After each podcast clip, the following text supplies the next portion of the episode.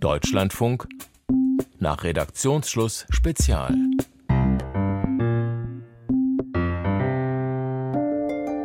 7. Oktober 2023, Hamas-Massaker, gesammeltes Rohmaterial. So ist das Video benannt, das in der vergangenen Woche in verschiedenen israelischen Botschaften rund um die Welt gezeigt wurde. Und das ist ein Zusammenschnitt von wirklich furchtbaren Gräueltaten der Terroristen der Hamas. Samstag früh im Süden Israels. Gerade tanzen sie noch ausgelassen in den Morgen. Dann plötzlich Raketen und Terroristen mit Motorschirmen. Man sieht verstümmelte, verbrannte Leichen. Man sieht in der Krippe liegende Babys mit Kopfschüssen verbrannt. Viele Leichen haben abgehackte Gliedmaßen. Sekunden später kommt einer der Terroristen, wirft eine Handgranate in diesen Bunker, die explodiert. Man sieht den leblosen Körper des Vaters. Das sind Bilder einer Bodycam eines Hamas-Terroristen. Zu sehen ist, wie die schwer bewaffneten Männer am 7. Oktober eine israelische Siedlung erobern, auf Häuser schießen und in diese eindringen. Und dieser Zusammenschnitt soll Journalisten Journalistinnen und Journalisten zeigen, was da bei den Angriffen tatsächlich passiert ist, um, so die israelische Regierung, der Leugnung dieser Gräueltaten entgegenzuwirken. Ich bin Sascha Wandhöfer und bei Medien und Nahost nach Redaktionsschluss Spezial befassen wir uns jede Woche damit, wie Medien über den Krieg im Nahen Osten berichten. Und heute geht es dabei um die Macht der Bilder. Wie viel Leid, wie viel Grausamkeiten, Terror dürfen Medien ihrem Publikum zumuten? Und wie viel müssen sie ihm vielleicht auch zumuten? Darüber spreche ich unter anderem mit Marlin Schulz, Artdirektorin der Zeit und Mitglied der Chefredaktion der Zeit. Hallo, Frau Schulz. Hallo, ich grüße Sie. Und mit Paul Ronsheimer, stellvertretender Chefredakteur der Bild und immer wieder als Kriegsreporter in verschiedenen Ländern im Einsatz. Bis vor kurzem in der Ukraine, jetzt in Israel. Hallo, Herr Ronsheimer. Hallo, ich grüße Sie. Und mit Jan-Christoph Kitzler, Korrespondent für die ARD in Tel Aviv. Hallo. Hallo. Herr Kitzler, als Sie von dieser Einladung gehört haben an die internationale Presse, sich diese rund 45 Minuten Zusammenschnitt mit den Gräueltaten der Hamas anzuschauen, was waren da Ihre ersten Gedanken? Na gut, ich kenne viel von dem Material, was dort drin ist. Das kam gleich am Anfang natürlich auf den sozialen Medien. Ich habe vieles davon gesehen, wahrscheinlich auch schlimmere Dinge, die da in dem Video zusammengeschnitten sind. Ich habe die Einladung jetzt bestimmt fünfmal bekommen. Es gab hier in Israel mehrere Gelegenheiten, das Video zu sehen. Und das wird jetzt auch in israelischen Botschaften weltweit gezeigt, mehrfach. Ich kenne viele Kollegen auch in Deutschland, die eine Einladung dazu bekommen haben. Ich habe gedacht, huh, äh, soll ich mir das ansehen, so geballt? Ich, ich wie gesagt, ich kenne die Bilder im Einzelnen. In der Wucht des Zusammenschnitts ist das dann vielleicht nochmal noch was anderes. Ich habe mir zwei Dinge gedacht. Es geht zum einen natürlich darum zu erinnern, warum dieser Krieg geführt wird und was der Terror vom 7. Oktober war und das nochmal in, gegenwärtig werden zu lassen. Und das ist auch wichtig, das dürfen wir in der Berichterstattung auch nicht vergessen, warum dieser Krieg geführt wird.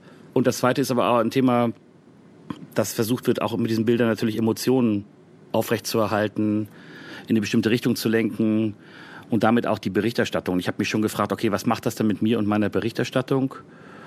Ich sehe auch eine Gefahr, dass ein Effekt dieser Bilder auch ist, die ja einerseits zeigen die totale Entmenschlichung der Leute, die da schwerst misshandelt und getötet werden, die werden nicht als Menschen behandelt, aber gleichzeitig dienen diese Bilder im Zusammenschnitt natürlich auch dazu, die andere Seite zu entmenschlichen. Und äh, das führt dann hier in Israel zu Reaktionen, wo ein Minister sagt, ja, wir können ja auch äh, eine Atombombe auf den Gazastreifen schmeißen.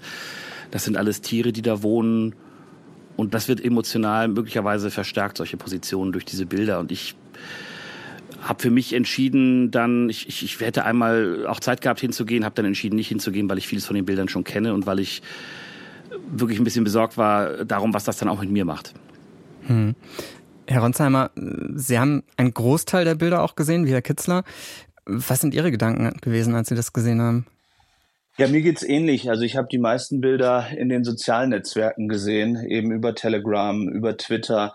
Alles, was nach dem 7. Oktober passiert ist, gehört einfach zur Reporterarbeit dazu, dass man sich mit diesen Bildern auseinandersetzt.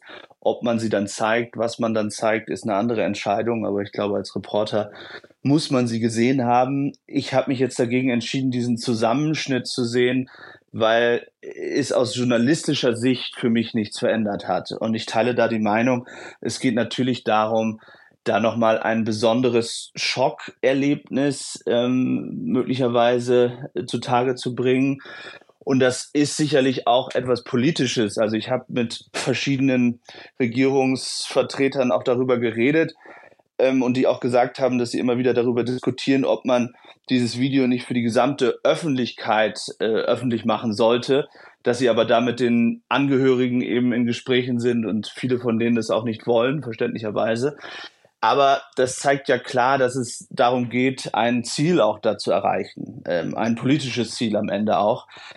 Und in der Welt dafür zu sorgen, dass man diesen Horror sieht, ähm, auch bei den Leuten, die diesen Horror nicht sehen wollen. Mein Eindruck ist oder meine Meinung dazu ist, ähm, diejenigen auf der ganzen Welt, die immer noch leugnen, was am 7. Oktober passiert ist oder die das nicht sehen wollen, wie brutal das Vorgehen dieses Massaker war, würden es auch nach einer Veröffentlichung von diesen 45 Minuten nicht anders sehen. Und an dieser Stelle musste uns Paul Ronsheimer leider verlassen. Die Leitung war zu schlecht, wir haben es mehrfach versucht, aber die Technik hat uns da einen Strich durch die Rechnung gemacht. Frau Schulz, Sie haben vor kurzem einen Artikel für die Zeit geschrieben mit dem Titel Explosion der Bilder. Da schreiben Sie, die brutalen Aufnahmen aus dem Nahen Osten fordern Leser wie Redaktionen heraus. Wie haben Sie das bei sich in der Redaktion diskutiert, wie man mit diesen unfassbar brutalen Hamas-Videos zum Beispiel umgeht? Also erstmal äh, schließe ich mich den Kollegen an. Ähm, vieles hat man natürlich erstmal über die sozialen Netzwerke gesehen. Das heißt, wir als äh, Medien sind gar nicht mehr in so einer Gatekeeper-Funktion, dass wir entscheiden können, was sehen eigentlich alle, sondern die Bilder sind überall, vor allem eben auch auf den sozialen Netzwerken, die eben auch von vielen Kindern genutzt werden oder von einfach ganz normalen Leuten, die diese Bilder erstmal nicht äh, einsortieren können. Und das heißt, äh, wir mussten uns da auch erstmal rantasten. Also was haben die Leute gesehen? Wer hat das gesehen? Befinden wir uns nicht eigentlich auch schon längst in so einer Art Parallelgesellschaft des Visuellen? Äh, und wie gehen wir damit um? Und natürlich waren es nicht äh, journalistische Bilder. Journalistische Bilder machen natürlich auch Sinn, weil sie das äh, Gesehene auch irgendwie erträglich machen. Und äh, diese äh, brutalen Bilder, die verletzen ja jeden auch ein Stück weit selbst, die sie sich äh, angucken und sind deswegen auch ja, fast sowas wie eine Waffe. Und ähm, deswegen mussten wir uns da erstmal rantasten und sind da auch immer noch in einer ähm, Diskussion. Und neben dem Zeigen oder Nicht-Zeigen ist natürlich eine Sache jetzt super, super entscheidend. Das ist äh, das Verifizieren von Bildern. Welche Bilder sind echt? Warum werden sie eingesetzt? Woher kommen sie und mit welchem Zweck? Und das ist sozusagen der Subtext von den Bildern, den man sich ja auch jetzt in diesen Tagen besonders widmen muss. Hm. Wenn wir jetzt zum Beispiel bei den Opfern schauen, den Umgang damit auch in den ersten Tagen, zum Beispiel Shani Luk, die Deutsch-Israelin, die von der Hamas getötet wurde. Da haben wir auch im deutschen Fernsehen ja Bilder, Videos gesehen, wie sie leicht bekleidet auf der Ladefläche eines Jeeps liegt, mit einer sichtbaren Wunde am Hinterkopf. Um sie herum feiern bewaffnete Männer.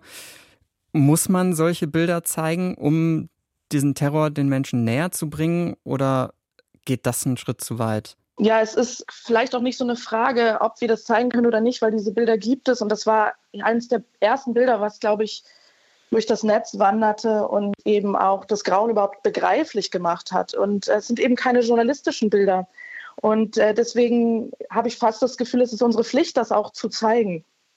Und ähm, da haben wir eigentlich auch keine Wahl. Wir müssen dann nachträglich einordnen und die Bildberichterstattung einfach auch priorisieren, weil wir befinden uns in einem Informationskrieg, in einem visuellen Informationskrieg, möchte man schon sagen. Und da reden wir nicht nur von diesen Bildern, sondern eben auch von Satellitenaufnahmen, von Fake-Bildern auf beiden Seiten. Und ich glaube, wir müssen uns einfach ähm, rüsten und können nicht mehr sagen, was nur, was zeigen wir oder was zeigen wir nicht. Wir müssen das, was da ist, einordnen. Es gibt dabei ja nicht nur das Problem, dass wir nicht mehr darüber entscheiden, ob diese Bilder überhaupt in die Öffentlichkeit kommen oder nicht, dass wir eben nicht mehr Gatekeeper sind, sondern auch das Problem, dass die Bilder sehr schnell in der Öffentlichkeit sind, dass wir uns natürlich dann irgendwie dazu verhalten müssen und wir auch nicht die Ersten sind, die diese Bilder verbreiten. Deswegen finde ich es umso wichtiger, dass, dass wir uns irgendwie klar machen, dass unsere Rolle da ist, Kontext zu liefern, aber auch uns nicht instrumentalisieren zu lassen, indem wir bestimmte Dinge transportieren. Ich habe darüber oft nachgedacht. Es gibt Angehörige die ein Interesse daran haben, dass die Geschichten von Verschleppten in die Öffentlichkeit kommen, die darüber versuchen, Druck zu machen. Das ist eine gute Sache und diese Geschichten erzählen wir auch, aber man muss halt gucken, dass man sich nicht zu sehr einspannen lässt bei den Bildern, die man bekommt. Das gilt auch für Bilder, die wir jetzt aus diesem Krieg bekommen, aus dem Gazastreifen, findet natürlich Propaganda statt in Form der Hamas. Es gibt aber auch strategische Kommunikation der israelischen Streitkräfte, die uns Bilder schicken, die wir dann oft verwenden, weil wir keine anderen haben, aber die, bei denen man deutlich sagen muss, das ist etwas, von dem gewollt ist von einer Kriegspartei, dass das gesehen wird. Und, und, und das ist, glaube ich, für unsere Arbeit total wichtig, dass wir diesen Disclaimer immer machen und immer sagen, wir versuchen mehrere Quellen, mehrere Bildquellen auch übereinander zu legen und äh, dafür zu sorgen, dass ein komplettes Bild entsteht. Und wir versuchen irgendwie zu vermeiden, dass wir uns vor irgendeinen Karren spannen lassen. Hm, das ist ja auch wirklich ein, ein mindestens mal doppeltes Dilemma. Ne? Einerseits will die Hamas ja oder wollte zumindest am Anfang ganz offensichtlich, dass die Bilder ihrer Taten öffentlich werden. Haben sie ja auch selber gefilmt in weiten Teilen. Und andererseits versucht ja auch Israel jetzt damit Einfluss zu nehmen auf öffentliche Debatten, Sympathie zurückzugewinnen. Wie sehr spüren Sie da Druck von allen Seiten? Naja, also wir haben es mit strategischer Kommunikation zu tun von allen Seiten. Ich meine, normalerweise würde man halt, das ist ja eine komische Situation, normalerweise würde man bei einem Terroranschlag sich vielleicht dafür entscheiden, die Bilder nicht zu verbreiten, um nämlich den Erfolg der Terroristen, die eben wollen, dass, dass Bilder vom Terror in der Welt sind, nicht noch zu vergrößern damit. Und jetzt, also das, das, die Situation haben wir ja, das ist Material, was zum Teil eben von Hamas-Terroristen erstellt wurde und gleichzeitig wird es jetzt genauso eingesetzt, auch strategisch von Israel, um eben die Erinnerung wachzuhalten, wie ich gesagt habe, und aber auch äh, die Emotionen hochzuhalten. Und ähm, das muss man sich immer ganz, ganz klar machen. Hm. Frau Schulz, Sie hatten gerade auch noch einen Gedanken. Ja, ich bin ehrlich gesagt noch äh, bei der Nachricht, die gestern so ein bisschen durch den Äther äh, lief, und zwar die Diskussion um die ähm, Fotografen aus Gaza, die eben auch in Misskredit gefallen sind. Und ich muss äh, ja im Zuge dessen einfach wirklich auch nochmal Müssen wir vielleicht kurz erklären, von der NGO Honest Reporting hat es da Vorwürfe ja. gegeben gegen zwei Fotografen, unter anderem für Reuters und äh, AP. Die sollen vorab von den Angriffen gewusst haben und dann mit den Hamas-Terroristen am 7. Oktober unterwegs gewesen sein. Genau, ich glaube, es waren sogar vier Fotografen und einer ähm, Freelancer hat für CNN auch gearbeitet, der ist auch mittlerweile, glaube ich, freigestellt worden. Und äh, ich finde es halt auch wichtig, diese Diskussion ist äh, natürlich super heikel, aber dass nicht alle äh, Fotografen vor Ort unter Generalverdacht gestellt werden. Also ähm, das, das finde ich total wichtig, weil wir haben es auch jetzt damit zu tun, dass natürlich beide Seiten behaupten, dass alle Bilder gefälscht sind und nicht wahr sind. Damit möchte ich das jetzt nicht oberflächlich äh, abmoderieren, aber ich finde es doch wichtig, dass man auch einen Grundrespekt auch äh, vor, äh, vor Bildjournalisten behält und sie erstmal nicht alle verdächtigt, sondern das genau prüft. Und äh, da finde ich, steht der Prozess äh, auch noch sehr am Anfang und ähm, da sollte jetzt nicht ein ganzer Berufsstand diskreditiert werden, sofort. Also es gibt ein Bild, ähm, das zeigt äh, den, einen der Führer der Hamas, äh, Yahya Sinwar, der einem der Fotografen, um den es da geht, äh, die Hand um die Schulter legt und ihm einen Kuss auf die Wange gibt. Also da gab es offensichtlich schon eine große Nähe. CNN hat auch gesagt, sie haben sich von dem Kollegen getrennt. Ansonsten ist der Kern des Vorwurfs nämlich, dass Kolleginnen und Kollegen, also Fotografen davon gewusst haben, dass dieser Angriff geplant ist, überhaupt nicht belegt. Also Reuters hat gesagt, dass eine Bild, um das es da ging, am Zaun, am Panzer ist 45 Minuten nach dem Angriff entstanden und da kann ich nur sagen, äh, mein erstes Nachrichtenstück war 20 Minuten nach dem Angriff draußen und wenn ein Kollege jetzt äh, sozusagen so ein Ereignis vor Augen hat und dann nicht da ist, dann macht er seinen Job nicht richtig. Ich glaube, es ist auch der Versuch natürlich Medien zu einzuschüchtern. Das sind große internationale Medien, um die es da geht, große Agenturen. Und das sind Aussagen, die jetzt da gefallen sind, die wir jetzt zitiert haben, die bringen Kollegen in Gefahr. Also wir haben im Gazastreifen jetzt schon über 30 Reporter, die gestorben sind, Palästinenser, die das Kriegsgeschehen dokumentieren. Auch im Libanon sind Reporter getötet worden bei der Arbeit, da laufen Untersuchungen. Und solche Aussagen sind nicht dazu geeignet, irgendwie das Leben von Journalistinnen und Journalisten, die versuchen, ein Bild zu, abzuliefern, von dem, was hier in diesem Krieg passiert, zu schützen. Im Gegenteil, die bringen die in Gefahr. Hm. Einschüchtern, haben Sie schon gesagt, ist das eine, was damit äh, versucht werden soll. Jetzt haben wir, ist das ja ein Versuch von der israelischen Seite. Erleben Sie das auch von der palästinensischen Seite? dass Druck auf Reporter ausgeübt wird? Vielleicht auch mal die palästinensische Seite mehr zu zeigen? Das ist ja eine Diskussion, die wir in Deutschland auch häufiger haben. Also ich, ich war ja vor dem Krieg viel im Gazastreifen und da muss man sagen, da, da, da gibt man sich natürlich in die Hände eines Regimes. Also man muss sich dort akkreditieren, man muss sagen, worüber man berichtet. Man wird sicher beobachtet. Man unterhält sich auch mal freundlich mit Leuten vom, vom oder hat sich ja unterhalten mit Leuten vom Geheimdienst der Hamas. Ähm, natürlich gibt man sich da in die Hände, wenn man aus solchen Berichtsgebieten äh, reportieren will. Aber Druck jetzt irgendwie in eine bestimmte Richtung äh, zu berichten, habe ich nicht gesehen. Natürlich bekommen wir jeden Tag auch Propagandamaterial der Hamas und wissen das auch einzuordnen. Aber Druck, da hätten die auch keine Hebel, ehrlich gesagt. Das ist hier in Israel natürlich anders. Da sind wir akkreditiert als Journalisten und natürlich kann man Akkreditierung entziehen und kann Kollegen die Arbeit verbieten und so weiter. Also das, das, das kann schon stattfinden, aber die Hamas hätte jetzt in meinem Fall auch gar keine Handhabe, Druck auf mich auszuüben. Man muss ja auch dazu sagen, dass die Bilder, die jetzt gerade gemacht werden, ja auch im Sinne der Hamas sind. Wir sehen ja auch die Gesichter des Human Shields, äh, wenn die Bomben fallen. Also das heißt, die ähm, Bilder von den vielen Toten, die wir sehen, das ist im Interesse der Hamas. Da müssen sie gar nicht groß irgendwas manipulieren. Inwiefern müssten wir denn dann noch mal mehr als Medien überlegen, ob wir diese Bilder zeigen und übernehmen? Ich meine, wir haben am Anfang schon diskutiert, aber ja, also letztlich ich meine, es gibt äh, ein Buch von Benjamin Netanyahu aus den 80ern, Terrorismus, wie der Westen gewinnen kann, heißt das. Darin schreibt er oder macht den Vorschlag, dass Medien nicht mehr über die Gräueltaten berichten, weil sie bedeutungslos seien, wenn kein größeres Publikum davon hört. Das ist jetzt nur schwer vorstellbar, aber Terrorismus wird natürlich nur dann wirksam, wenn darüber groß berichtet wird. Ne? Ja, und das waren die 80er. Also das war vor, vor sozialen Medien. Das ist ein Szenario, was heute einfach nicht mehr denkbar ist, weil das Zeug ist in der Welt. Und unsere Aufgabe ist es halt eben einzuordnen, Kontext zu liefern, zu verifizieren und eben als, als Qualitätsmedien auch mit dem Vertrauen unseres Publikums äh, wahrheitsgemäß zu berichten. Also das ist unser Job ich glaube, man muss auch nochmal für das journalistische Bild werben, äh, was eben kein äh, unbedingt nur ein schlimmes Video ist. Also ein gutes journalistisches Bild versucht ja eine Geschichte zu erzählen und auch einen Kontext zu schaffen. Nur wenn wir jetzt einfach ungefiltert diese Gräuelbilder sehen, dann müssen wir auch wieder dafür werben, dass wir ähm, Journalistinnen vor Ort vertrauen und unterstützen äh, auf beiden Seiten. Das finde ich halt wichtig, weil Bild ist nicht gleich Bild. Und das, was wir jetzt haben, ist auch ein Bilder-Terror einfach. Und deswegen müssen wir auch einfach nochmal sehen, ähm, dass wir auch viele versuchen, journalistische Bilder zu zeigen und die auch zu ermöglichen, auch in Zukunft.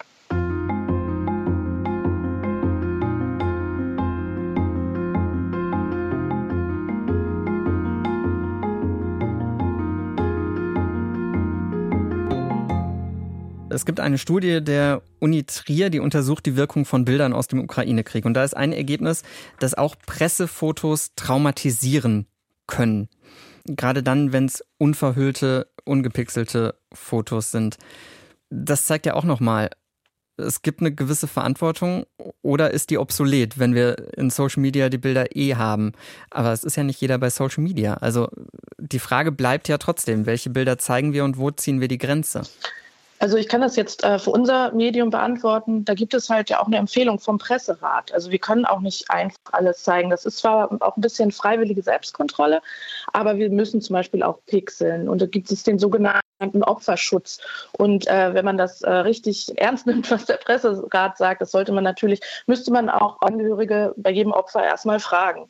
Es ist nur einfach so, dass wir natürlich bei so vielen, bei 1300 Toten, dem jetzt auch nicht nachkommen können die ganze Zeit. Das heißt, natürlich pixeln wir, aber wir haben einfach auch eine komplett neue Lage, die sich halt potenziert. Deswegen auch Explosion der, der Bilder. Aber um nochmal darauf zurückgekommen, wenn es jetzt nur in dem Medium äh, Print wäre, dann gäbe es auch so eine Art Schutzraum, wo man dem halt auch entsprechen kann und auch entsprechen wird. Und früher haben wir das auch gemacht. Da gab es ähm, aber auch vielleicht nur ein Bild, was so durchgedrungen ist und so massiv war. Flüchtlingsjunge Eilan. Viele erinnern sich. Ne? Es war ein Bild, über das diskutiert wurde, wo sich abgearbeitet wurde. Äh, ich glaube, die Bildzeitung hat gesagt, ja, wir zeigen es. Äh, wir haben äh, Pro und Contra dazu gemacht, wie es die Natur der Zeit ist und so weiter. Ähm, aber wir sind eben in einer neuen Situation. Man muss auch sagen, diese Situation fordert uns auch heraus. Also mein Fazit bis jetzt ist, dass unser Job auch eben diese Einordnung ist. Also wir müssen im Grunde genommen auch über die Bilder sprechen können, ohne dass wir sie verifizieren und ohne dass wir sie zeigen. Und deswegen ist ja auch ein neues Genre entstanden, und zwar das erzählte Gräuelbild, ein Narrativ. Also die IDF, die Israel Defense Force, verbreitet solche Bildkacheln auch, indem sie besonders schlimme Gräueltaten einfach als Zitat äh, auf ihr Social-Media-Kanal ähm, äh, setzt. Und für mich ergibt sich aber die Frage, was ist eigentlich jetzt schlimmer? Ein, ein Bild, was irgendwie belegt, was passiert ist.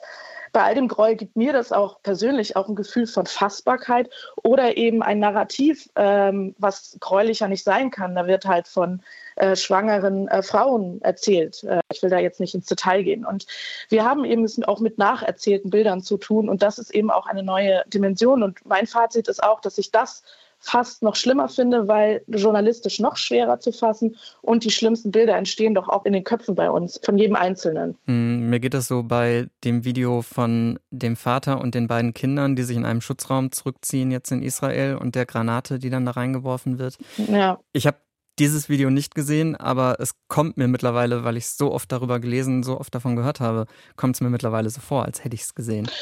Ja, total. Äh, und es gibt mehrere von solchen Narrativen. Auch ähm, eben dieses, äh, was dieser schwangeren Frau passiert ist, was ich jetzt nicht nacherzählen möchte, weil dann auch die Hörer dieses schlimme Bild haben. Oder eben auch die geköpften Kinder. Ähm, mich hat auch dieses Narrativ so sehr beschäftigt, dass ich gedacht habe, es muss diese Bilder doch geben. Und zwar nicht nur, um es journalistisch äh, in meiner Funktion zu belegen, sondern auch aus einem persönlichen Bedürfnis heraus, weil ich dachte, so, wovon wird jetzt geredet? Gibt es das?